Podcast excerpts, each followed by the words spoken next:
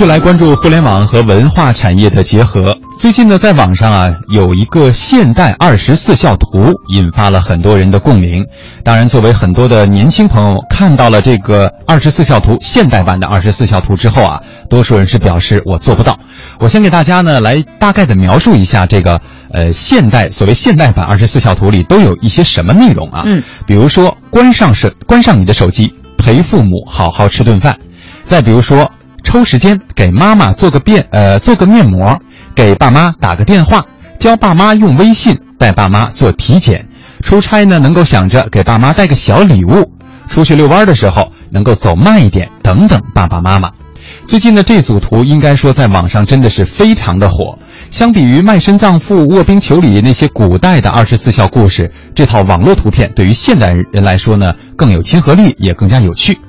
中国人民大学的教育学院教授方呃程方平就表示说，孝本该如此，融化为日常，不应该提倡的太沉重，让人觉得望而却步。嗯执行起来难度太大了也不好。没错，就像刚才李莹所说到的那几个网友们提出的，呃，新二十四孝的几个做法哈，其实我对照了一下自己，我觉得，哎，我做的还可以哈。那你应该是个表率了。对，那也有网友留言说，哎，初看不经意，细想呢，忽然有点自责。原来忙只是借口，更多的是对父母的忽略。可是有不少网友坦诚啊，即便是这套现代二十四孝，多数人也基本没有做到。有人留言说，这些行动看似再简单不过了，为什么难以实现呢？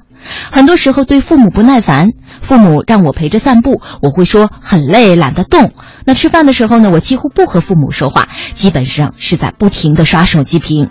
因为我们知道父母永远不会怪我们，只会心疼我们，不会强求。嗯，刚刚曼斯分享的都是网友们的留言哈，我们继续来关注各方的观点。在人民日报微博推荐了这套暖心的图片之后，共青团河南省委把这条微博呢转发给了青年的群体，并且开设了相关的话题栏目，转发的范围呃范围也在不断的扩大。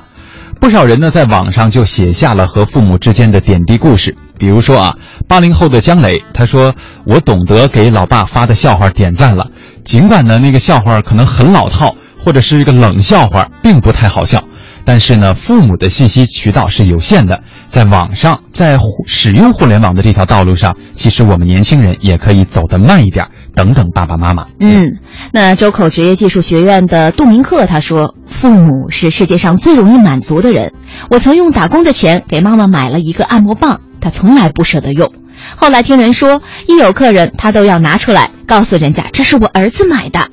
那现代二十四孝呢，仍在热传。用网友的话说。”追逐互联网的时代，别冷落了咱爸妈。尽孝就是这么简单，放下事情，给爸妈打个电话。没错，在日常的生活当中呢，实际上我们总在强调自己很忙，父母呢，他们到底是一种什么样的现状？可以可能对于很多的年轻人来说，没有这个时间去关心。嗯，但实际上对于父母们来说，也并非是希望每个孩子每天就围绕在他们的身边。所以说，只要我们在利用这个点滴的时间，或者是在一些生活的小细节方面，对他们表现出这种关怀的态度，或者是关心的态度，我相信天下的每一个父母都会非常的感动。